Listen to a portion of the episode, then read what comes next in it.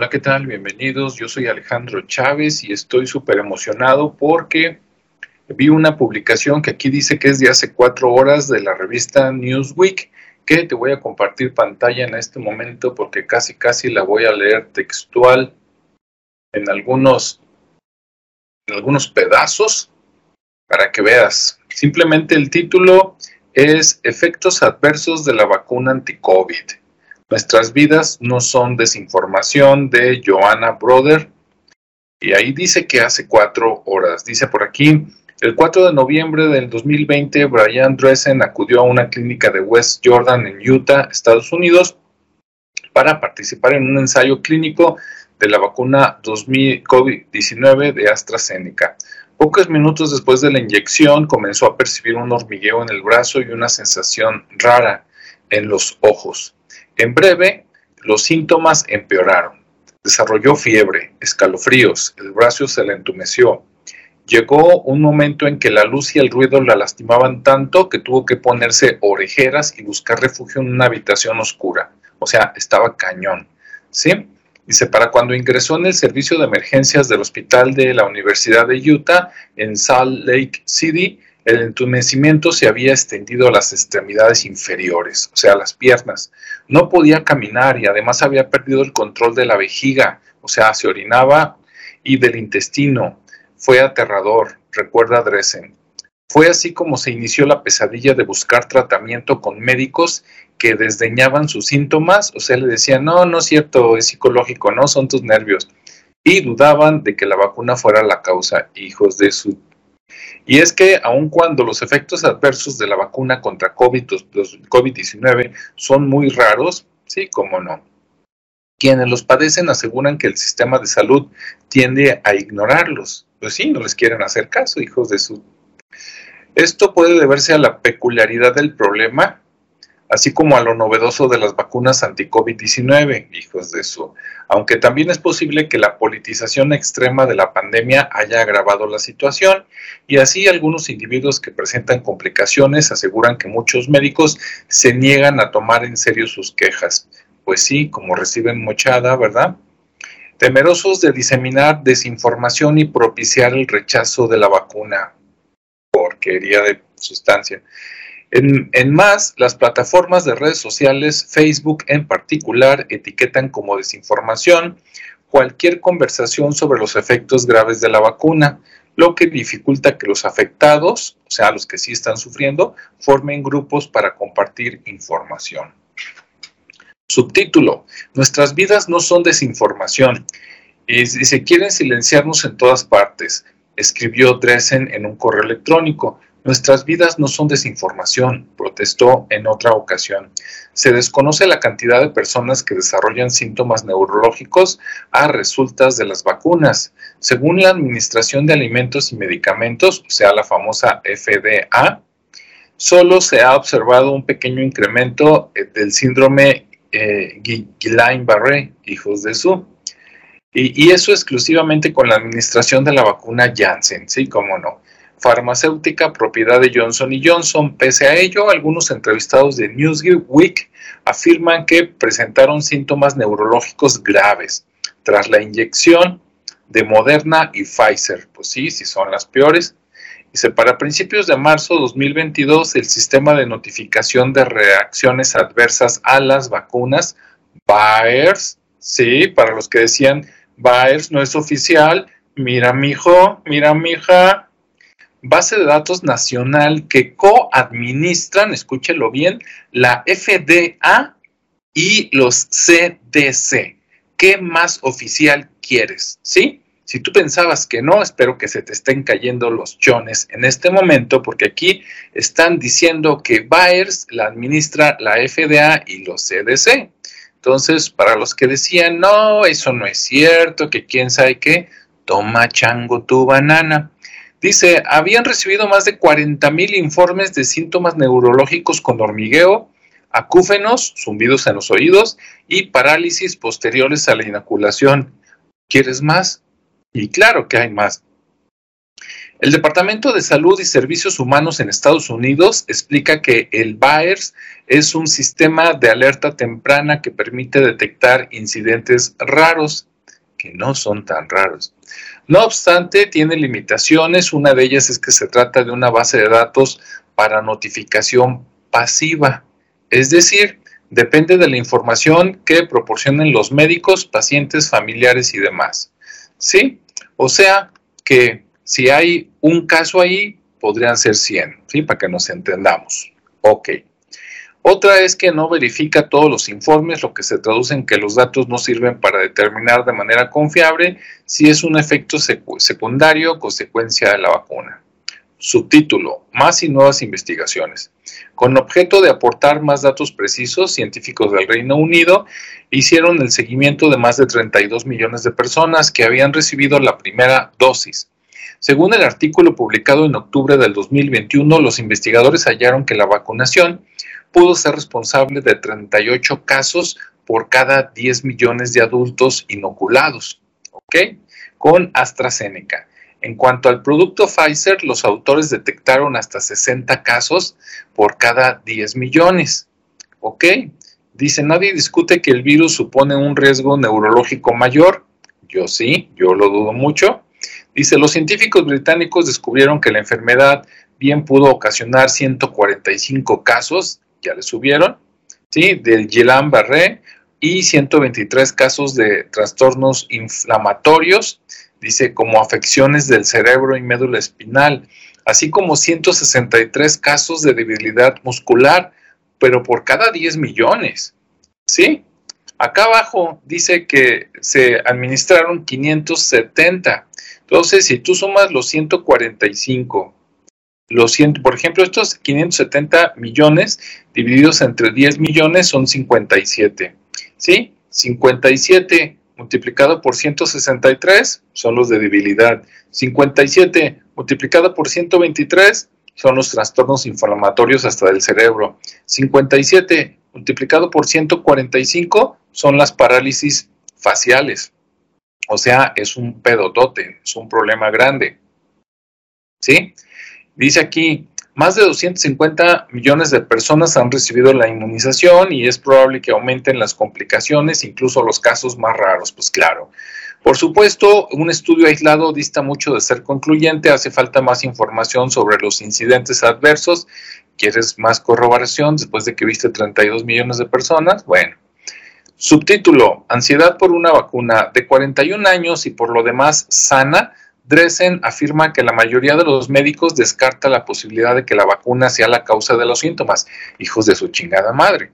O sea, si me acaba de pasar algo y yo estaba bien y a partir de ese algo resulta que estoy mal, ¿qué crees que sea? ¿Lo que hacía diario o ese evento raro? ¿Ok? La mujer recuerda que cuando ingresó en el servicio de emergencia, los médicos pensaron en el diagnóstico de Guillain-Barré, pero después lo descartaron, pues no les convenía. Más aún, un especialista opinó que los síntomas eran consecuencia de cuadros migrañosos, ¿sí? Ah, son figuraciones suyas, le duele la cabeza. Al final, los doctores hicieron el diagnóstico de ansiedad debido a la vacuna COVID. O sea, ah, es que usted está nerviosa porque oyó muchas cosas de la vacuna y por eso siente cosas pero no son reales, hijos de su chingada madre. Muy angustiada por el deterioro de su salud, Dresden se puso en contacto con la doctora Danis Herz, gastroenteróloga jubilada de 65 años, quien también presentó complicaciones tras su primera y única dosis de Pfizer. La médica reveló que, entre otros síntomas, desarrolló acúfenos, sonidos en ruidos en los oídos, opresión en el pecho, una sensación de ardor, así como en su entumecimiento de cara y lengua, imagínate no poder hablar, cuero cabelludo y extremidades. Dice, decidió formar un grupo de apoyo donde se han suscrito más alrededor de 200 personas. Seguramente cuando estás leyendo esta ya van a ver por lo menos mil. Debido a la escasez de atención sanitaria, el grupo brinda a sus miembros un espacio para compartir información y consuelo, o sea que tienes que buscar, si hablas inglés, a Danis, Danise Hertz, para que veas allí en Facebook lo que comparten. Bien, dice Sean Barkavash, enfermero investigador neoyorquino de 52 años, revela que tras la administración de dos dosis de la vacuna Pfizer, experimentó hormigueos, acúfenos, cefalea, dolor de cabeza y otros síntomas persistentes. Inconforme con la respuesta de sus médicos, también creó un grupo de Facebook dirigido a quienes también desarrollan acúfenos, zumbido o sonidos en el oído que no se te quitan, Dicho grupo dice tiene más de 3.300 miembros. Por aquí tenemos una foto que dice Vaccines are not placebo safety tested, o sea, no son seguras. Otra que dice Vaccines makers are exempt from liability, o sea, no puedes echarle la culpa a los que crearon esta porquería. Y el tercer anuncio dice Forced medical procedures have no place in a free society. O sea, que, que esas cosas forzosas de los médicos no tienen lugar en una sociedad libre, ¿no? El doctor debe de informarte y de ti depende si sí o si no. Otro subtítulo, clausuras en Facebook. Dresden dice que en un esfuerzo por reprimir la desinformación sobre vacunas contra el COVID-19, Facebook ha clausurado algunos grupos de apoyo, y yo diría todos. Dice que aunque han reaparecido como páginas nuevas, perdieron numerosos miembros a causa de las medidas de la plataforma me consta. El propio Barkavech asegura que Facebook bloqueó temporalmente su grupo para revisar la publicación de un enlace vinculado con un trabajo de investigación, si bien después permitió que siguiera activo. Algunos integrantes de estas agrupaciones han pedido que las autoridades de salud hagan un reconocimiento público de sus síntomas y creen conciencia en los médicos comunitarios. O sea, que se vea que es real el problema, ¿sí? De hecho, Dresden y un miembro del grupo de la doctora Hertz se reunieron con funcionarios de la FDA e instaron, o sea, le pidieron a la agencia a reconocer la neuropatía de fibras pequeñas, el, trastorno del sistema nervioso periférico que puede ocasionar sensaciones de entumecimiento, hormigueo y calambres, considerado como una complicación de la vacuna. Por otra parte, Dresden dirigió a los CDC y a la FDA una carta que suscribieron 86 miembros de grupos de apoyo. En ella escribió, somos daño colateral en el esfuerzo para detener la pandemia. Todos somos estadounidenses honestos y trabajadores. Creímos sinceramente estar haciendo nuestra parte al recibir la vacuna, o sea, creyeron que estaban haciendo lo correcto, ¿sí? Pobres, pero bueno. Pero estamos sufriendo. Le rogamos que informen de estas reacciones a la comunidad médica, a fin de que recibamos la atención que nos hace falta y con suerte recuperemos las vidas saludables que tuvimos antes. Eso va a estar difícil. Dos funcionarios de la FDA, la doctora Janet Goodcock, que si la buscas en internet tiene una larga cola que le pueden pisar, dice por entonces comisionada interina de la FDA y ahora es una comisionada adjunta, creo que por parte de una de las farmacéuticas, así como el doctor Peter Marks, que también, si buscas en internet, tiene una cola larga, director del Centro de Evaluación e Investigación Biológica de la misma dependencia, o sea, de la FDA. Respondieron vía correo electrónico prometiendo que se iba a investigar el asunto. Qué poca madre. Digo, es lo que contesta uno cuando dice, si digo que sí o que no me meto en problemas, le voy a decir que lo voy a considerar. ¿Sí? O sea, esa es una respuesta política. Sale. Sigue. Dice, eh, subtítulo, sin alertas de seguridad. Si bien la FDA se abstuvo de comentar estos casos específicos, un portavoz, un portavoz envió a Newsweek un correo electrónico informando que los datos de la dependencia no sugerían que los síntomas neurológicos de los individuos inmunizados fueran más comunes de lo esperado. O sea, como que no había bronca, ¿no? Con dos excepciones. Un leve incremento del síndrome Guillain-Barré, sea, este, ¿cómo se llama? Paralización de la cara, asociado con la vacuna Janssen, ¿sí? Y pérdida momentánea de la conciencia tras la administración de las tres vacunas aprobadas en Estados Unidos. Hasta ahora los sistemas, y está entre comillas, eso dijeron, implementados para monitorear la seguridad las vacunas no arrojan alertas de seguridad para efectos neurológicos graves posteriores a la inoculación, incluida la neuropatía de fibras pequeñas. Bueno, te invito a leer todo lo demás, te voy a poner la liga, ojalá y no quiten pronto este artículo porque está diciendo la verdad y se queda corto. Me da mucho gusto que tarde, pero que alguien está diciendo la verdad. ¿Será que es parte de distraernos también? No lo sé. Y por acá, nada más para que veas, al final dice, Dresen, la mujer de 41 años con la que comienza este artículo, está tratando de acostumbrarse a vivir con una enfermedad crónica.